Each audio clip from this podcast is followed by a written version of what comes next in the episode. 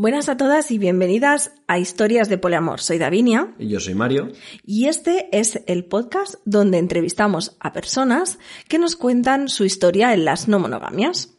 Pero antes de empezar, Mar nos ha hecho llegar un texto en el que nos habla cómo siente ella las no monogamias. Así que, Davinia, si quieres empezar. Allá vamos.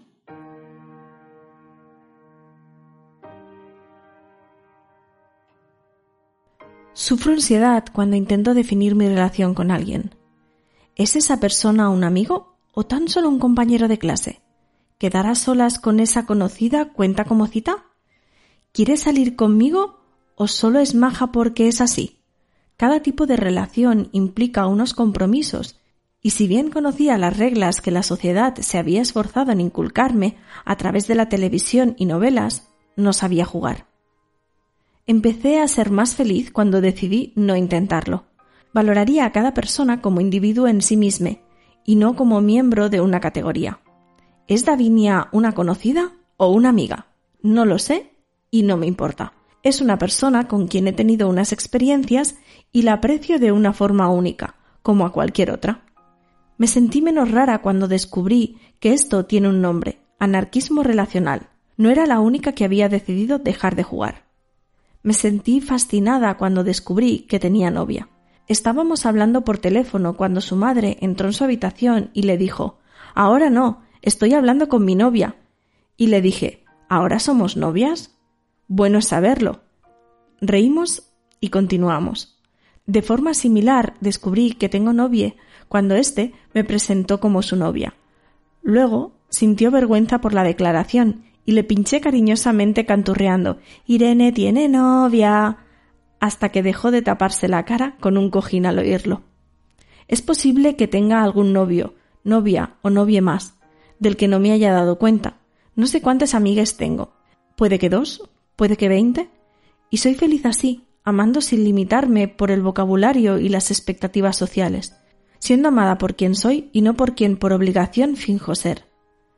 No creo que todo el mundo deba ser anarquista relacional.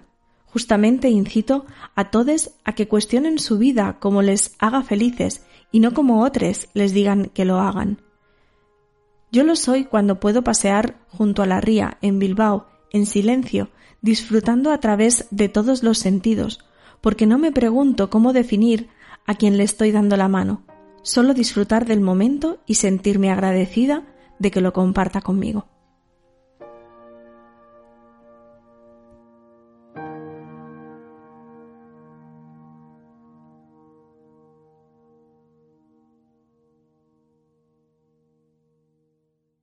Muchas gracias, Davinia.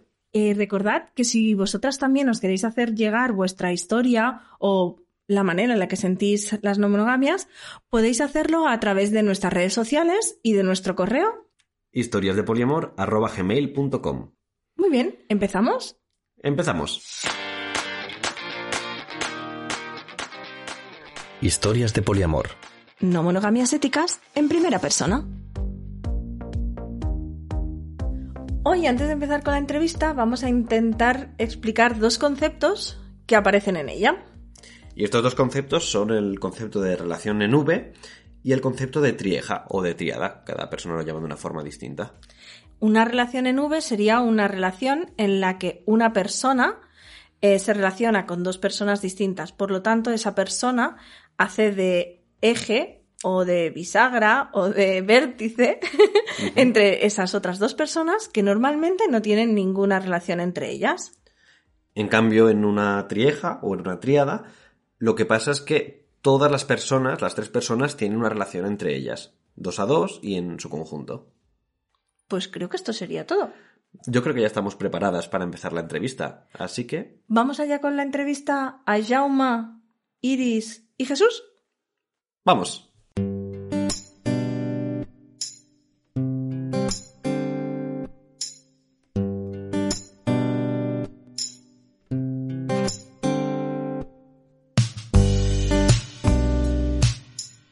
Bienvenidas, muchísimas gracias por estar aquí. Hoy tenemos con nosotras a Iris, a Jesús y a Jauma. Hola Iris. Hola, buenos días. Hola Jesús. Hola, buenas, ¿qué tal? Y hola Jauma. Hola, ¿qué tal? Buenos días. Em, Esta es la, primera entrevista que, que hacemos a tres personas, así que esperamos que se pueda entender más o menos bien quién es quién, porque de repente hay muchas personas y solo dos micrófonos. Em, bueno, Iris, ¿nos puedes hablar un poco de ti? ¿Quién eres? ¿Qué te gusta hacer con tu vida?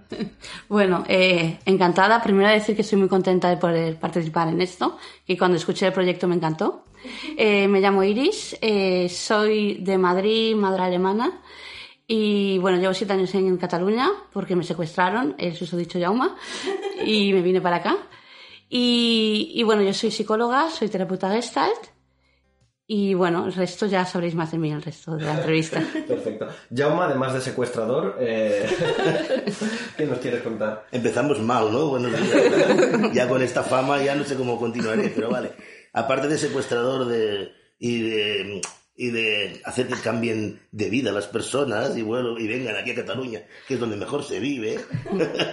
Aparte de esto, pues mira, yo me llamo Jauma y me dedico principalmente, a- tengo varias cosas, pero principalmente actualmente estoy muy muy enfocado en el tema de la danza, de la danza teatro físico eh, y me encanta, me apasiona y he descubierto un mundo que, que yo pensaba que para mí no, no sería posible y sí, y sí lo ha sido. Y bueno, y, y también colaboro en, en, en Radio Mollet, en un programa de radio desde hace muchos años y bueno, y algunas cosillas más que vamos haciendo. Jesús. Hola, buenas, ¿qué tal? Pues eh, yo soy psicólogo, eh, estoy, bueno, estoy especializado en análisis transaccional y actualmente estoy haciendo una pasantía en el Institut Català d'Oncologia en psiconcología. wow. Muy bien, pues eh, muchas gracias. Y ahora, explícanos un poquito vuestra relación, cómo, cómo funciona o, o qué vínculos están establecidos entre, entre vosotras. Bueno, en realidad esto, yo cuando conocí a Jaume hace siete años, yo no había tenido una relación estable nunca y bueno, Jaume es mi primera relación estable.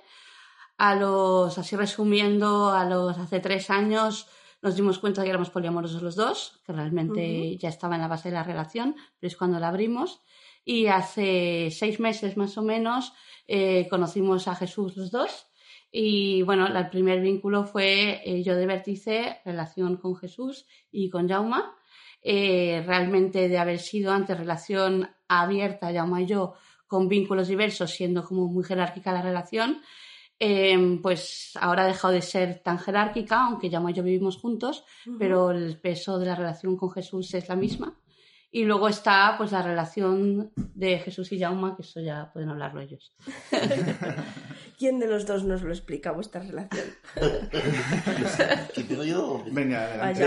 Venga, empieza Jaume. Vale. A ver, eh, resumiendo, eh, yo soy una persona que siempre me he considerado heterosexual y, eh, entre comillas, hombre cis. Para entender, ¿vale? ¿vale? Digo entre comillas porque mi sexualidad eh, no funciona como, como un hombre cis, pero aparentemente a mí todo el mundo me ve como, como hombre cis. Claro, eh, tengo que decir que yo tengo, bueno, te- te- tengo una discapacidad física y entonces, pues sexualmente, pues funciono más como, como sería un cuerpo femenino a nivel de orgasmos, a nivel de todo, ¿vale? Ajá. para un poco para situaros. Entonces yo a veces me- me- no me siento de ningún sitio, no sé de dónde soy ni a dónde voy, ¿no? Entonces, pero, pero aparentemente mi cuerpo es masculino, mi, mi sexualidad, o sea, mi, mi, mi forma de, ser es masculina, me gustan, siempre me han gustado las mujeres y entonces pues nunca he tenido yo en este aspecto ninguna, ninguna duda eh, sobre eso. Vale. A partir de aquí, eh, nosotros cuando abrimos la, la relación, claro, yo soy el, el culpable, en principio, de que esta relación se abra, porque un día mm, voy a una charla de una chica que se llama Violeta, que daba muchas charlas, de bueno, que explicaba todo el tema del poliamor y tal. Y entonces yo fui y volví de, este- de esta charla entusiasmado, porque dije, anda, pues esto es mi concepto del amor en realidad. Porque claro, yo vengo de un pasado muy, muy monógamo, yo he estado casado, divorciado, en una relación eh, bastante absorbente, yo era muy celoso, mi pareja también era muy celosa, o sea, hemos pasado, yo he pasado una fase eh, chunga en tema de relaciones, hasta que yo pensé eh, que yo no estaba preparado para, para amar, ¿no? Mm, Me acuerdo que cuando me casé, eh, yo no me quería casar por la iglesia porque a mí la frase de hasta que la muerte os separe me, me, me, me hacía como mucho dolor dentro. Y decía, yo, y, y- le dije a mi, a mi expareja, le dije, eh, cariño, seguro que esto, tú lo ves bien, esto de hasta que la muerte os separe. Sí, Digo, además "Aquí hay algo- parece una amenaza. Sí, sí, sí. Digo, en la salud, en la enfermedad, en la riqueza, en la pobreza. Digo, vale, hasta aquí, bueno, ya, Esto pero... es responsabilidad afectiva. Claro, ¿no? claro. Pero hasta que la muerte no se pare, digo, yo no sé si te voy a querer toda la vida, ¿eh? O sea, sí. Y ahí me empecé a plantear cosas. Entonces, claro, nos casamos por lo civil, no, no hubo esa frase y ya me relajé. Pero después de 10 años, evidentemente, la muerte no nos separó y nos separamos, ¿vale? Y entonces yo ya dije, no sé si estoy hecho para el amor, yo no quiero una relación así ya más, tal y cual. Y entonces fue cuando la conocí, cuando la conocí a ella y me di cuenta que ella era un pájaro libre, y en el fondo era un pájaro libre igual que yo, pero estuvimos, estuvimos varios años pues viviendo desde la monogamia, pero mentalmente mm, éramos muy, muy abiertos, ¿no? De mente. Y después de esa, de, de que fueras a ver esa charla, fue cuando se, se despertó Sí, aquello, me- lo me hablasteis. Me, me voy de un sitio Vale, A ver. Y entonces, hace seis meses aparece Jesús en vuestra relación. Vale, Y ahí, para ¿qué resumir. clic? Ha- Hace seis meses aparece Jesús en nuestra vida. Y prácticamente, resumiendo, un día me lo encuentro en casa, prácticamente yo sin, sin comerlo ni beberlo, y me dice Iris, que va a venir a casa. Claro, era mi metamor en ese momento. Yo a él prácticamente no lo conocía. Eh, a mí lo que me, ¿qué me pasó en este caso? Que otras relaciones que había tenido Iris, no, para mí, a mí no me afectaron. ¿Por qué? Porque era una relación, pero no, no había un vínculo tan afectivo, o sea, tan fuerte como empecé a notar que tenía con él. Llegaba a casa, había una NR bestial, yo, yo sentía mucha envidia porque yo en este momento no tenía ninguna NR. ¿Qué me pasa? NR es energía de, de nueva relación, para si alguien no lo sabe. Entonces, claro, yo, yo sentía envidia, sentía celos, pero sentía mucha melancolía porque yo veía a Iris tan ilusionada que esa ilusión, claro, después de, de, de- siete años conmigo, yo ya no, yo no siento esa ilusión que tiene ahora conmigo. Hay, hay, hay una transformación, hay un amor, pero no hay esa, esa energía nueva de, de una nueva relación. Entonces yo sentía como mucha, por dentro se me removieron muchas cosas, mucha rabia, mucha pena, tristeza, eh, bueno, se me, me salieron Todos los pulpos. Todos los- del- todo lo que los- pensaba- Los del pulpo Sí. de los ahí. Yo pensaba que muchas cosas que ya tenía, que ya tenía superadas me, me- me volvieron. De hecho, luego, en, en broma, le digo muchas veces a Jesús, le digo, mira, eh, que sepas que al principio yo pensaba en, en cosas muy, muy bestias para ti. Eh, resumiendo, un, un paisaje muy bonito en el mar Cantábrico, un acantilado y un accidente. ¿Vale? O sea, esto, eso es lo primero que le deseaba. La fama que te estás labrando Sí, hoy. sí. Entre Secuestrador y asesino. Estoy, es- creo que bueno, a partir de aquí voy a tener mucho éxito en mi vida. Pero luego esto se, ya se fue pasando y... gracias a Menos Dios, mal, pues, hoy estamos aquí. Sí, sí, hoy estamos aquí.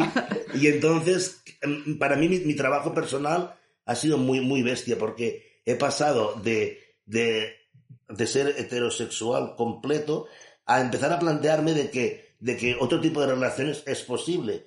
Y además, cuando al final, pues acabas estando con, con una persona de tu mismo sexo y, y además eh, eh, es agradable el- la situación. Entonces ahí sí, sí que te peta la cabeza. Porque ahí así que dices, madre mía, eh, a mí me gustan las mujeres, pero, pero Jesús es una persona con la que estoy muy a gusto también. Entonces, ¿qué me está pasando? Entonces mi primera reacción es, no quiero verlo más. Después de la primera experiencia, durante un tiempo necesito distancia, le digo a Iris, quedad vosotros, pero yo, yo me aparto, yo me aparto del mundo, yo no quiero saber nada de todo esto. Pero él tiene mucha paciencia, ella tiene mucha paciencia y poquito a poco, poquito a poco, poquito a poco, pues me va, me va ganando porque es muy hábil, claro, es psicólogo. Esto deja en muy buen lugar sí, a sí, Jesús. claro. Y, y Jesús, ¿tú cómo recibes todo esto? Porque claro, aquí eh, eh, eres como la persona que llega, ¿no? Y que aterriza en una relación establecida, jerárquica. Sí. Pues es fantástica, o sea, es maravillosa, es compartir toda, toda esta experiencia, todos estos sentimientos, estas energías con dos personas que, vaya, que eh, me han facilitado mucho las cosas, ¿no? Em, yo la verdad es que mm, esto, eh, ahora voy a quedar yo mal de acosador quizás, pero es que yo a Iris y a Sauma ya les conocía de antes. yo ya les conocía de antes porque les había visto en, eh, a Jauma sobre todo le había visto en, en un documental que, que él, digamos, tiró para adelante, ¿no? Que es Yes We Fuck. Ujú. Gran documental, por cierto. Gran documental. eh, yo le había visto ahí y ahí pues yo me había quedado prendado, ¿no? De su voz, de su carisma, de su, de, su- de su cara, que es guapísimo. No lo estáis viendo, pero Jauma es guapísimo. es un hombre precioso.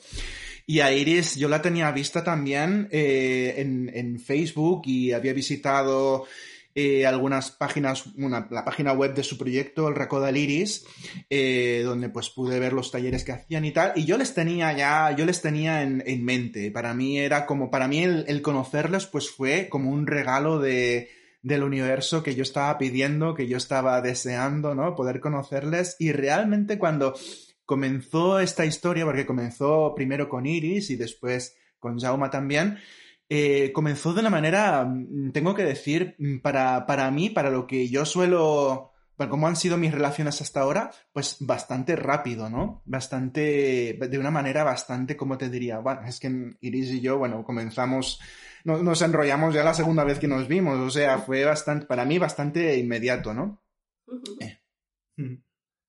No, no, sigue, sigue.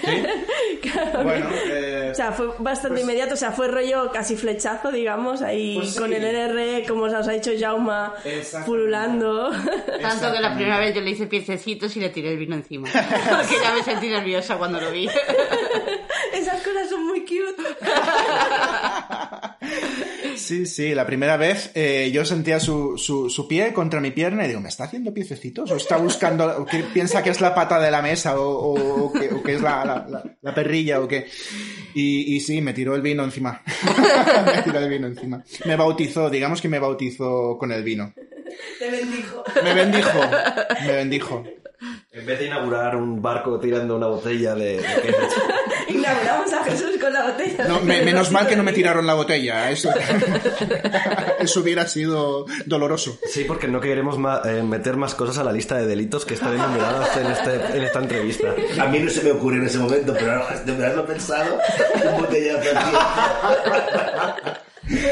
Pues así es, eh, y yo ya les, como digo, ya les conocía y para mí eran dos referentes, dos referentes. Yo también soy una persona con un- lo que eh, políticamente, eh, de, de forma políticamente correcta se llama una diversidad funcional. Yo prefiero utilizar el término riqueza funcional porque yo creo que las personas eh, con cuerpos no normativos lo que hacemos es aportar riqueza a la sociedad, encontrando maneras diferentes de hacer las cosas.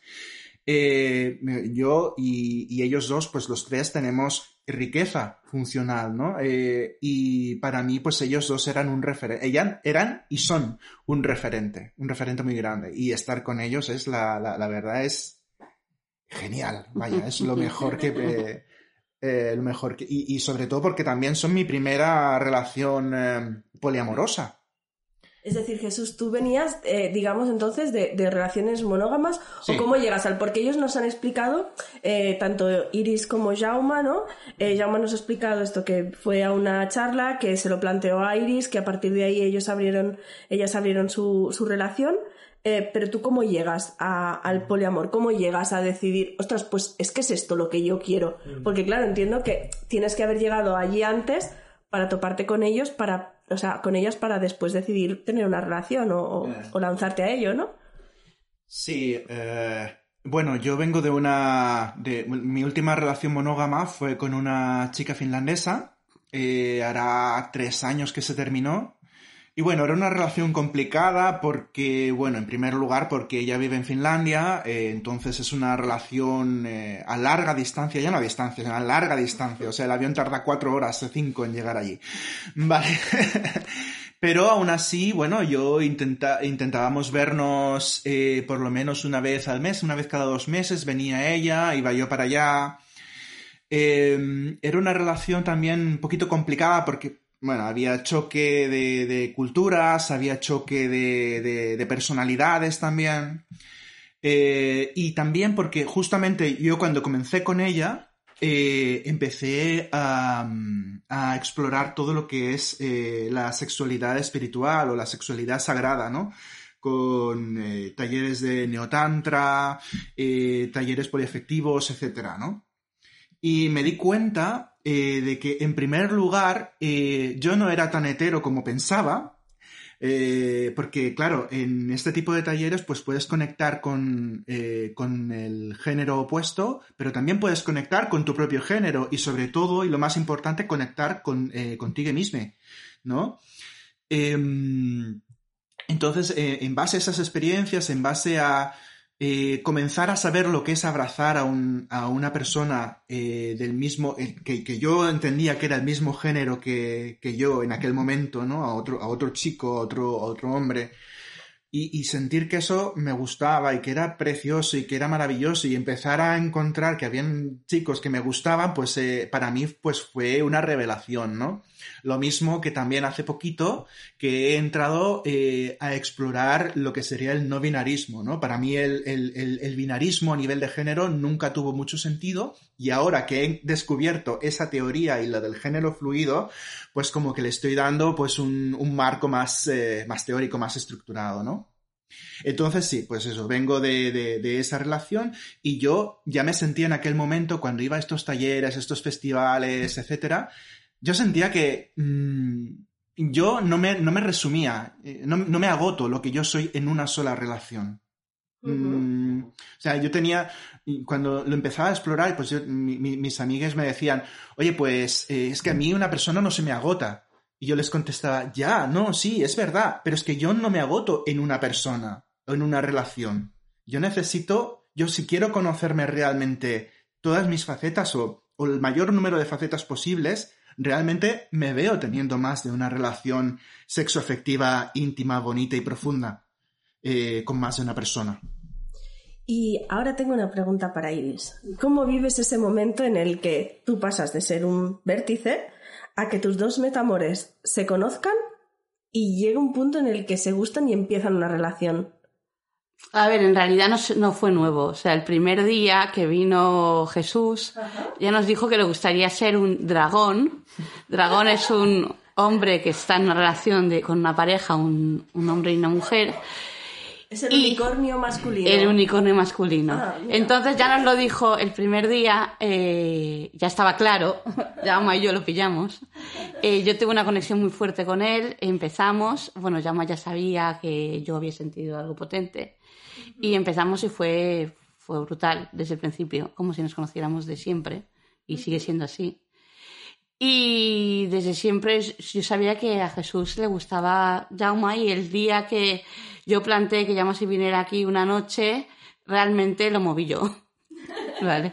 O sea, realmente yo fui porque sé que a Jauma le costaba, pero yo sé que había algo ahí más a nivel energético y independientemente del tema de género, una conexión bonita entre las tres.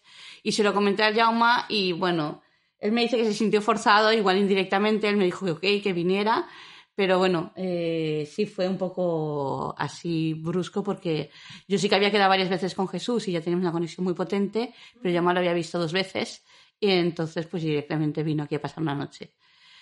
Luego pasó el tiempo y bueno, es, es, diferente. Es que lo que notamos es que la relación que tenemos Jesús y yo tiene una energía muy diferente cuando estamos a solas, por lo cual necesitamos estar a solas también.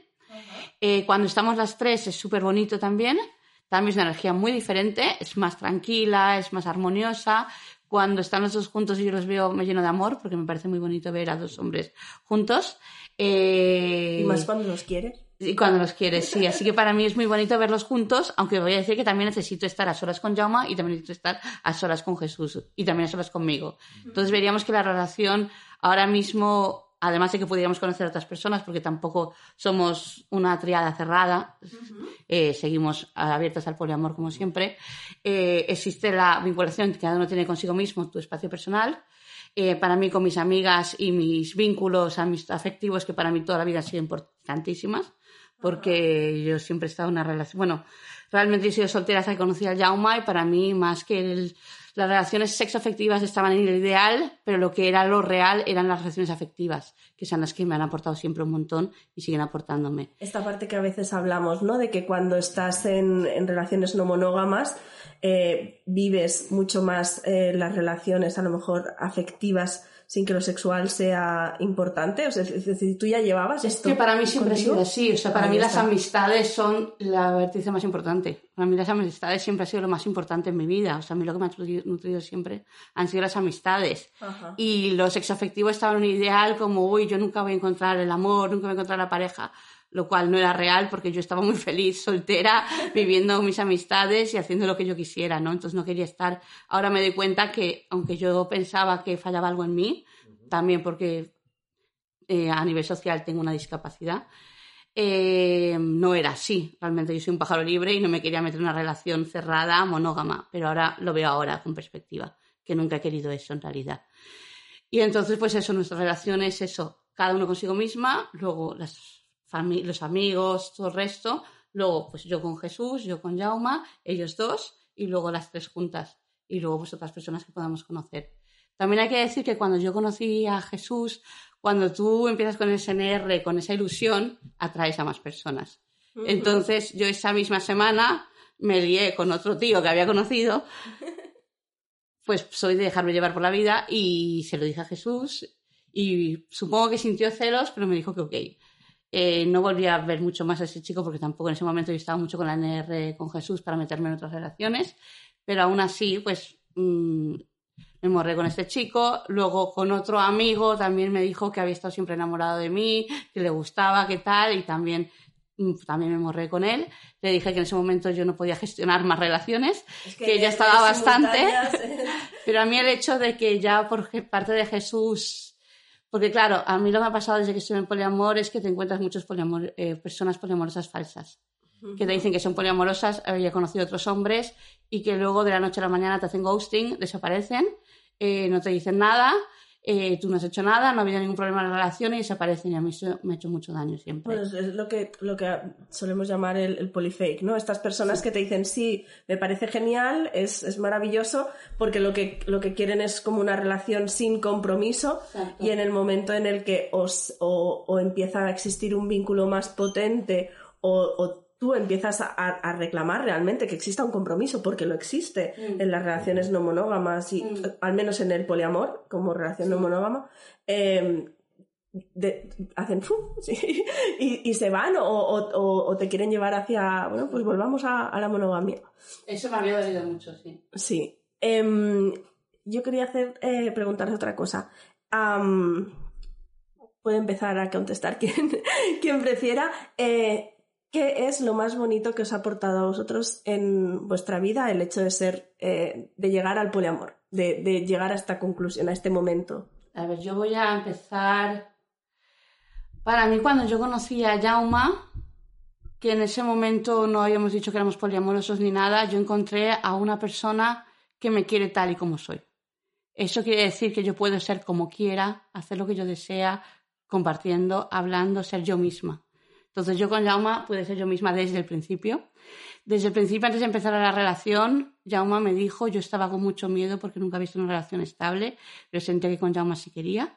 En ese momento no conocía el poliamor y Jauma me dijo, Iris, en algún momento dado que estamos juntos, tú quieres tener relaciones sexuales con otros hombres, porque yo no puedo tener relaciones sexuales como la mayoría de los hombres, puedes.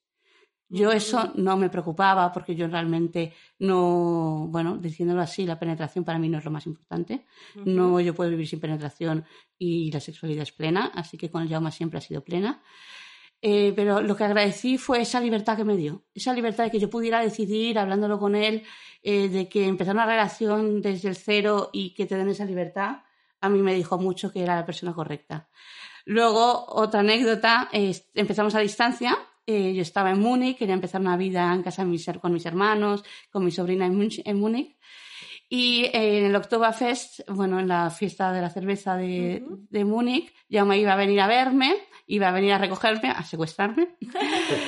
Entonces yo salí de fiesta con mi hermano, me subí a una mesa y pues apareció un chico y me borré con él y lo disfruté. Yo en esos días estaba hablando con Llama todos los días por teléfono, estaba súper enamorada y apareció un chico y, me, y le morré y lo disfruté. Y no me sentí mal, nunca me he sentido culpable por estas cosas. Entonces yo al día siguiente a Jaume le dije, ay, mira, ¿sabes lo que me ha pasado? Me subí a una mesa y me morré con un tío. En teoría no éramos poliamorosos, pero yo creo que siempre lo he sido. Entonces, eh, se tragó un poco la saliva Y dijo, bueno, si me lo dice de forma así tan natural, será que no tengo, no tiene nada que esconder, así que me puedo fiar de ella. Yo le dije, es que estoy muy enamorada de ti, pero bueno, me pasó y lo disfruté y punto. Y luego, eh, cuando estábamos en la relación, yo ya me vine para acá a vivir con Jauma, yo seguía teniendo sueños con otros hombres. Cuando era soltera pensaba que era normal, pero cuando ya estaba en una relación estable, que no me faltaba nada en ese sentido, seguía soñando con más hombres. Y, y se lo contaba a Jauma. Y Jauma me decía, ¿debo estar celoso? Y yo, bueno, no sé, yo te lo cuento. Son sueños. Eh, celos oníricos. Así que la relación siempre ha sido como base poliamorosa en el tema de que nos contábamos todo. Hasta que luego ya Jauma sacó la palabra de he descubierto el poliamor y mi respuesta fue, Jauma, eso es amor. Y ahí le dije, bueno, es verdad que no hemos estado de forma oficial con otras personas, pero si tú quieres estar con otra persona, hazlo, no te puedo. Qué bonito, la me acaba de libertad". gustar mucho esta frase. Entonces yo creo que de fondo siempre he sido poliamorosa, pero no había sido consciente hasta que Jauma sacó la palabra del poliamor. ¿Y cómo fue esta conversación? Es que fue así, tal cual. Yo estaba en la cama, Jauma volvió de unas jornadas que había estado en las seis SAMS, que son de diversidad afectiva, que Jauma no sabía lo que iba, ni yo sabía lo que iba él. Y yo me había quedado en casa porque estaba resfriada y me quedé en casa preparando un regalo para él, que su cumpleaños es el 22 de diciembre. Y, y entonces cuando volvió me dijo, he descubierto el poliamor. Y yo le dije, Jauma es amor. Y le dije, si quieres estar con otras personas, dímelo, puedes estarlo, no te puedo, no te puedo quitar la libertad ni te la voy a quitar. Claro, es que se juntaron dos, dos temas muy seguidos. Uno fue la primera charla que yo asistí de Violeta Ajá. y a continuación, a través de una amiga que me comentó, hay unas jornadas de diversidad afectiva que se llaman Shams y tal, que creo que, que encajarías bien ahí. Y entonces yo, me- como dice ella, yo me apunté, ella no podía porque estaba enferma y fui yo solo. Y claro, yo lo disfruté muchísimo y entonces ya fue cuando volví, le dije, tienes que conocer este mundillo porque la verdad creo que es lo que siempre hemos soñado y no le habíamos puesto nunca nombre. Y pues fue bonito. Yo solamente quiero hacer una, una matización Mm. eh, de lo que has dicho. Yo no te doy ninguna libertad, la libertad es tuya. Sí. Eh, es, es cierto que tú siempre dices esto y a mí me chirría mucho porque cuando dices, y tú al principio me, me- para mí fue muy importante porque me diste la libertad de estar de otros hombres. La libertad siempre la has tenido, yo no, yo no, no eres mía.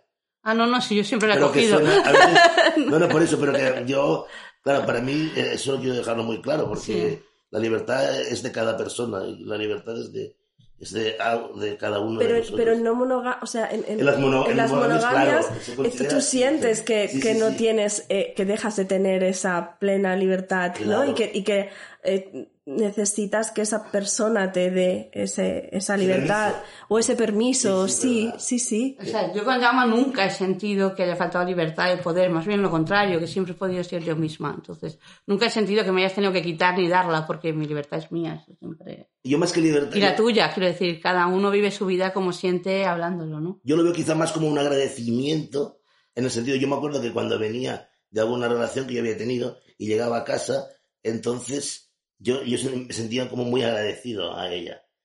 O sea, como decir, "Gra- gracias por permitirme ser.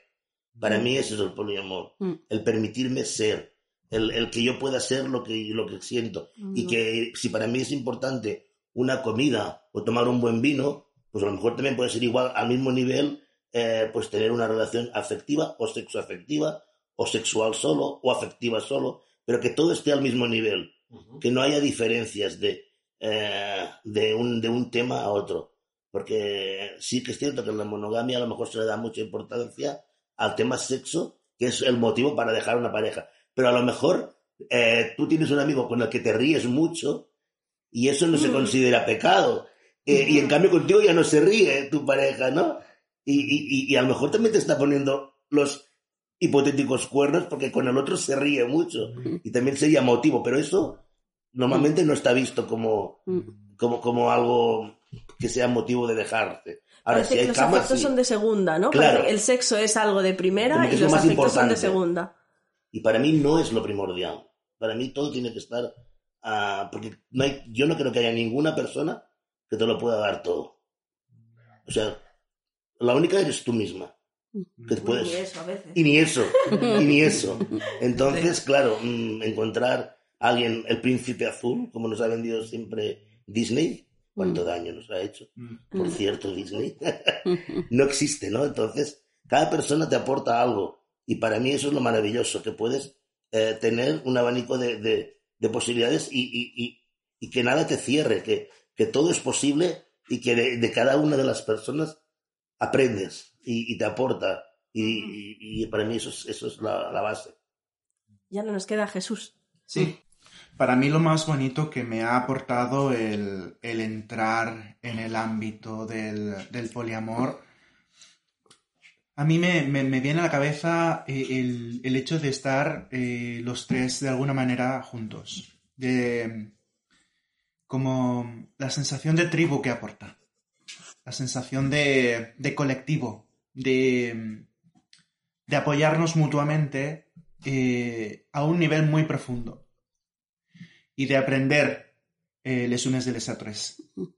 Eh, no solamente aprender a un nivel, digamos, de conocer cosas nuevas o, o palabras nuevas, como dragón, unicornio y estas cosas, sino eh, aprender quién soy y quiénes son estos que me rodean, estas que me rodean. ¿No? Eh, eso es lo más bonito y el, estar simplemente mm, tumbados en un sitio viendo una serie o viendo una película o pasando el rato comiendo y estar los tres y saber que no es algo cerrado, que puede entrar más gente y que puede ser eh, eh, una sensación como de, de- de- familia, ¿no? O de, familia en el sentido de, que hay un lazo, una confianza, ¿no? Y como un, un- un- como un engrudo que nos, que nos, eh, una conexión que nos une a todos y que es una conexión bonita, que es una conexión de amor. Para mí eso es lo mejor. Eso es lo mejor. Y tengo que decir que en las relaciones que he tenido anteriormente esto no lo he encontrado. Esto es algo que solo he encontrado en el poliamor. Eh, para mí las, yo como he vivido mi experiencia personal, ¿no? Estoy hablando, luego cada uno pues puede tener, cada uno puede tener su, su propia experiencia de, de- las monogamias, ¿no? Eh, pero para mí la monogamia es eh, restrictiva Eh, y es, lo voy a decir con esta palabra, es incapacitante, en el sentido de que a mí no me permitiría saber todo lo que sé de mí mismo, de mí mismo, estar solamente con una persona o tener una sola relación sexoafectiva. Eh, sí, bueno, en resumen, sería esto. a veces me enrollo un poco, perdón. Tranquila, realmente es, es- es algo muy bonito lo, lo que dices y es algo que nos estamos encontrando así muy en general, que, que el poliamor te, te permite explorarte a ti misma como, como tu relación principal, ¿no? Al menos es algo, una tónica bastante común entre las personas eh, con las que por ahora eh, hemos estado hablando, incluso entre nosotras mismas, eh, nuestras conversaciones personales es algo que, que también ha salido. Y me gustaría, de la manera más breve posible, eh, saber qué es lo que ha sido más duro. Algo como muy. un momento muy duro. Ya sabemos que Jauma tuvo un momento durísimo de querer tirar a alguien por un precipicio. ¿Cuáles serían eh, momentos así que digáis, en este momento sí, tengo que reconocer que esto fue difícil, que a lo mejor no lo habéis tenido, ¿eh? Que también es totalmente válido, pero sí ha existido, como el de Jauma y el precipicio. Iris. Mm, Bueno, en mi caso, esto ha sido maravilloso y es maravilloso. Así que es difícil decir que ha sido duro. Para mí ha sido más duro las frustraciones que tuve antes de conocer a Jesús con todos estos polifake y personas que dicen que eran poliamorosas y no lo eran. Eh, eso ha sido más duro porque esto es algo real, es bonito, compartimos. Eh, pero si ha habido algo duro en esto es quizá mi... Bueno, yo he estado como en el centro, como la persona que sostiene, o, pensaba que yo era la que tenía que sostener. Tenemos aquí con nosotras a una perrita maravillosa que ha decidido que la, que la basura tiene algo interesante. Perdona, Iris, continúa. Que tú creías que eh, debías ser el centro. Sí, que, que yo me daba como el papel de la persona que tiene que sostener, como la vértice que debe sostener a estas dos personas eh, emocionalmente. Y como, bueno, además soy psicóloga, o sea, ya es como tengo que estar ahí apoyando. Y como yo vivo con el Jauma, pues ya, claro, para mí, por un lado era muy bueno ver cómo Jauma era capaz de expresar todo lo que sentía, su rabia, sus celos, su envidia, porque lo ha hecho a tutiplén, o sea, lo ha sacado todo.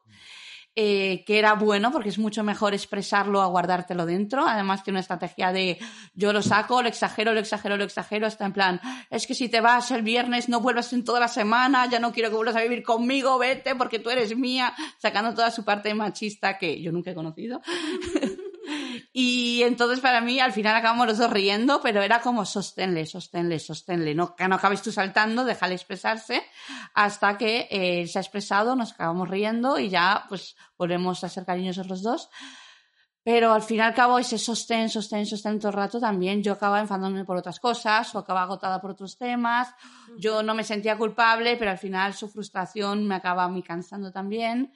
Eh, luego también el saber que Jesús esté bien, porque para mí también es importante, porque no vive con nosotros.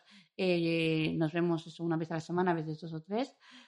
Pero, pero es como importante saber que está bien, hablamos todos los días, como ese, esa necesidad de cuidados, que es una necesidad, pero también a veces como que me la ha cargado mucho. Un día quedaron los dos y dijeron, también nosotros podemos hablar juntos y gestionarnos nuestras emociones. No tienes que ser tú la que lo hace por nosotros. Nosotros también podemos gestionar nuestras emociones. Y entonces me relajé y un día quedaron juntos, me hicieron un regalito muy bonito, una cadena muy bonita los dos juntos y fue como algo como, vale, como una, como una valoración de que yo puedo soltar un poquito, ¿no? Para mí hay un antes y un después de la quedada con él, a solas. Él me llamó un día y me dijo, he pensado en hacerle un regalo a Iris, pero quiero hablar contigo primero y quedar quedamos él, y yo, y, para mí hay un cambio, porque mm, muchos fantasmas de la cabeza se me fueron cuando ya, eh, porque claro, venimos de esto que os, hemos comentado, de casi como una pequeña o gran imposición, eh, a partir de ahí yo me retiro, no quiero saber nada de, Jesús, no quiero, no quiero porque me peta la cabeza, o sea, no quiero saber nada, y entonces hasta que él me hace esta llamada, que pasan, que pasan un par de meses quizá, más o menos, en que hay una distancia bastante grande, en que ellos quedan, pero yo no quiero saber nada. Yo estoy ahí con todo mi proceso de rabia, de celos, pero al mismo tiempo de esa pequeña cosa de decir, bueno, pues que en realidad yo no me lo pasé tan mal con Jesús, pero no quiero saberlo esto, no quiero pensar. ¿Sabes? Me, empieza, empieza, a cuestionarse mi heterosexualidad. Precipicio, precipicio, precipicio. Bueno, hay un previo antes del precipicio que no lo quiero comentar porque todavía me, me, es peor que el precipicio. Poner la cruz. Sí. Pero bueno, y, ahí sí que hay un antes y un después. En el momento que hablamos em, los dos en el sentido de, bueno, eh, somos dos personas adultas, vamos a llevarnos bien. Iris tiene que gestionarse lo suyo, pero no puede gestionar ni lo mío ni lo de ella, porque claro, eh, no está ya, su función no es la de protegernos. Cada uno que se coma sus mierdas y si lo pasamos mal es nuestro, nuestra responsabilidad. Jesús también, a principio, si no me corriges, tampoco te comunicabas demasiado tus celos. Yo hablaba mucho, pero tú, tú callabas mucho y para mí también fue el hablar tú y yo y enterarme que tú también lo estabas pasando mal a tu manera. También fue importante porque dije, también hay otra persona ahí que lo está pasando mal. Está en otro, en otro extremo, porque claro, aquí hay un tema. Yo, para mí se acabaron los viernes con ella, porque todos los viernes, eh, digamos que desde que se conocieron, prácticamente uh, quedan juntos y para mí, claro, yo en mi polidrama desaparecen los viernes, ¿vale? Con ella. Entonces yo para mí mi semana acaba jueves y vuelve el sábado y luego dije, bueno, pero si estoy solo estoy estupendamente. Si es que el viernes yo me quedo conmigo misma y estoy genial, pero yo no lo veía así. Yo veía mi drama. Hoy me abandonan todos los viernes. Claro, y un día le dije a Jesús, claro, porque... Y entonces Jesús me dijo, sí, pero tú la tienes todo el resto de la semana. En plan, así como, como si ya no existiera, ¿vale? Y claro, yo le decía, sí, Jesús, pero tú te llevas lo bueno, que es un día, y yo me llevo todo lo bueno y lo malo, que es porque, claro, de toda la semana, claro, todas las, las, cuando convives con alguien, está todo, está también todo lo malo. Y eso Jesús no se lo llevaba. Él se llevaba su momento bueno. Claro, y digo, pues no, no sé, no sé ¿eh? si me tienes que envidiar por yo tener a Iris toda la semana. O sea, llegamos a hablar todo esto muy, muy tranquilamente y fue muy bonito, la verdad. A mí, a mí me cambió mucho, no sé, su manera de, de verlo, ¿no? Como persona. Jesús por alusiones. Sí, no, justamente. me siento muy aludido, muy aludide. Eh, vamos a ver. Eh, más que, más que una cuestión de, de celos, era como también que estaba muriendo un proyecto de pareja que yo tenía previo. ¿no? Yo con esta, con, mi última relación, incluso habíamos estado pensando en casarnos, en yo mudarme a Finlandia, eh, pero no era un proyecto del todo claro, yo tampoco tenía muy, muy claro cuáles eran las intenciones de ella, cuáles eran las mías, si yo estaba dispuesto a irme, en fin.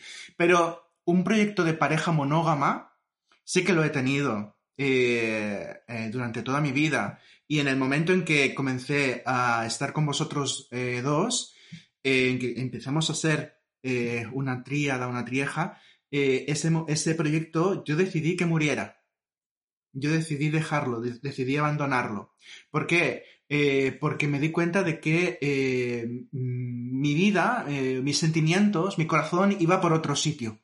Iba por otro sitio, no iba por una pareja monógama, iba por otro sitio, ¿no?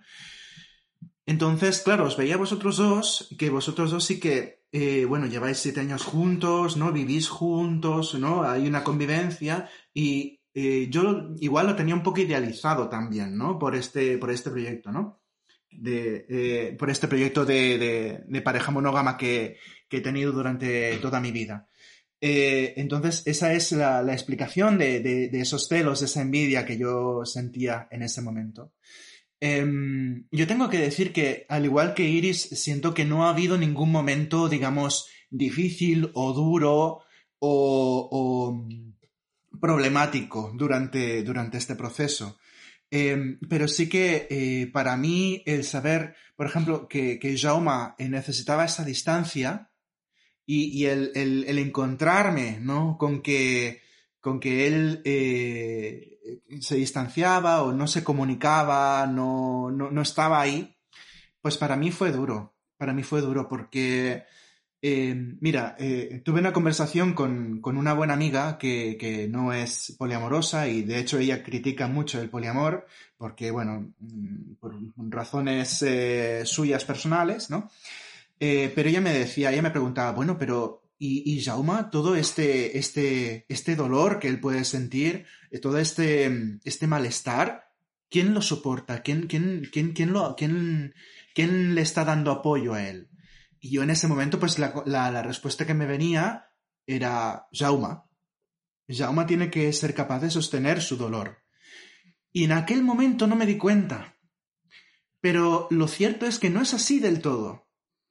Aquí eh, somos tres personas adultas y los tres nos damos apoyo entre los tres. No es yo me como mi mierda o, y tú te comes la tuya. Es, eh, bueno, es que no es mierda. la cuestión es que no es el dolor no es mierda y esto es algo que, que a muchas personas les cuesta asimilar, que el dolor no es nada negativo. El dolor eh, yo creo que hunde sus raíces en lo importantes que son para nosotros nuestros vínculos. Eh, y por lo tanto, no es mierda, el dolor es oro. Y hay que tratarlo como tal, es oro en bruto y hay que, hay que fabricar, hay que fundirlo y fabricar joyas con él. Bueno, es mi punto de vista, ¿no? Eh, y es un oro que se comparte, ese dolor.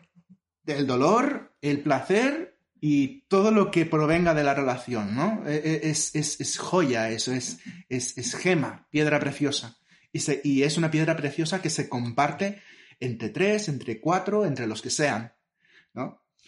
Eh, pero bueno, sí, básicamente sería, sería esto, ¿no? El, el poder hacer este clic mm, para mí fue una experiencia eh, un poco dolorosa porque me di cuenta eh, de que tú estabas sufriendo, yo estaba sufriendo, Iris también por su lado, y, y necesitábamos encontrar la manera de poder comunicarnos entre los tres. Y finalmente la hemos encontrado, sobre todo respetando los ritmos de cada uno. Y yo creo que esa es la clave. Es la clave. ¿no? Respetando el ritmo que ha tenido eh, la relación entre Jaume y yo, que ha sido un ritmo un poquito más lento que la... Un poquito más lento, sí, bueno, algo más lento, que mucho más lento. que, que el ritmo que hemos tenido eh, Iris y yo, ¿no? Totalmente. Claro. Yo sí que quiero decir eh, que ah, yo sí que he tenido una ayuda ah, externa que me ha dado mucho soporte y, y que quiero decirlo porque a veces también hay que darle importancia a las cosas como son eh, una persona monógama, muy monógama, es la persona que más me ha apoyado en todo este proceso, una, una gran amiga, que nos ha apoyado porque es amiga común, tanto de Iris como mía, y además me ha encantado porque ha sido capaz de disociarnos, o sea, de, de quedar con ella y comprenderla, quedar conmigo y comprenderme, no juzgarnos, y para mí esto es algo que nunca lo olvidaré, y para mí ahora mismo es una persona muy importante. Jessica, Sí. esto es para ti, muchas gracias, muchas gracias por estar a nuestro lado, porque no es fácil, y más, yo sé que tú, como vives tu, tu forma de ver la vida, es muy diferente a la nuestra, pero al final yo le digo siempre, Jessica, tú ahora no lo sabes, pero tú algún día serás poliamorosa, pero tú todavía no lo sabes. Realmente yo se lo digo, digo, realmente eh, dentro de nuestro poliamor, ahora sí, tal cual en la estructura, tú estás dentro. Quiero decir, somos, eh, quedamos las cuatro. Sea, a menudo quedamos las un cuatro. vínculo, ¿no? Sí, Eh, y además es que también ha incluido a Jesús y quedamos, últimamente quedamos a menudo las cuatro. Eh, podemos quedar con más gente, pero al final es como las cuatro, vínculo afectivo. Entonces, para mí, el poliamor está ella dentro, dentro de nuestra relación, y la que sea la, la- la cercana nuestra. Luego está el resto de vínculos de personas, ¿no? Yo os tengo que decir que me ha encantado todo lo que nos habéis explicado. Eh, me ha encantado la- las transformaciones que hace Jesús de coger eh, la mierda y convertirla en oro. soy soy muy, muy, muy partidaria. Siempre digo que las emociones eh, que todo el mundo considera malas realmente nos están dando información eh, muy, muy, muy valiosa y que deberíamos usarla. Me, me encantan estas metáforas. Quiero agradeceros muchísimo que os hayáis destripado de esta manera y nos hayáis explicado toda esta historia tan bonita. No sé si Mario quiere decir algo más porque yo estoy como muy entusiasmada. No, simplemente que sigáis haciendo oro de, de lo malo y también de lo bueno como estáis haciendo. Sí, y gracias por transmitirles y por acompañarnos hoy y dejarnos que contemos todo esto. Bueno, contarle todo esto a la gente que nos pueda estar escuchando. Gracias a vosotros. Muchísimas gracias, Mónica.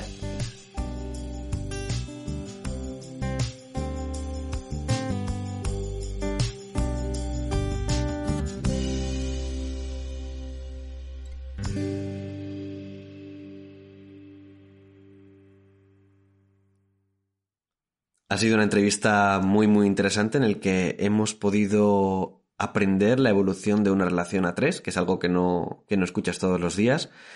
Y, ha sido muy intensa porque nos han hablado de, de sentimientos, de emociones, de la importancia de convertir la mierda en oro. Es que me encanta esa frase, no lo puedo evitar. y para cerrar el programa de hoy, em, Mario nos va a leer un fragmento de la canción Contigo de la otra.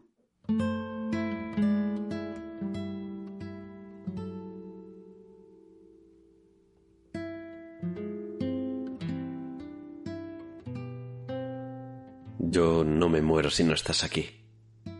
Puedo andar bien caminando sin ti. No me haces falta ni eres mi media naranja en la vida. Voy aprendiendo a curarme yo misma todas mis heridas. Pero contigo es cierto que el mundo parece un poco menos feo. Contigo es cierto que a veces romper las cadenas duele un poco menos. Y aprendo contigo y contigo camino. Me encanta todo lo que hemos compartido. Tirando barreras, rompiendo los mitos.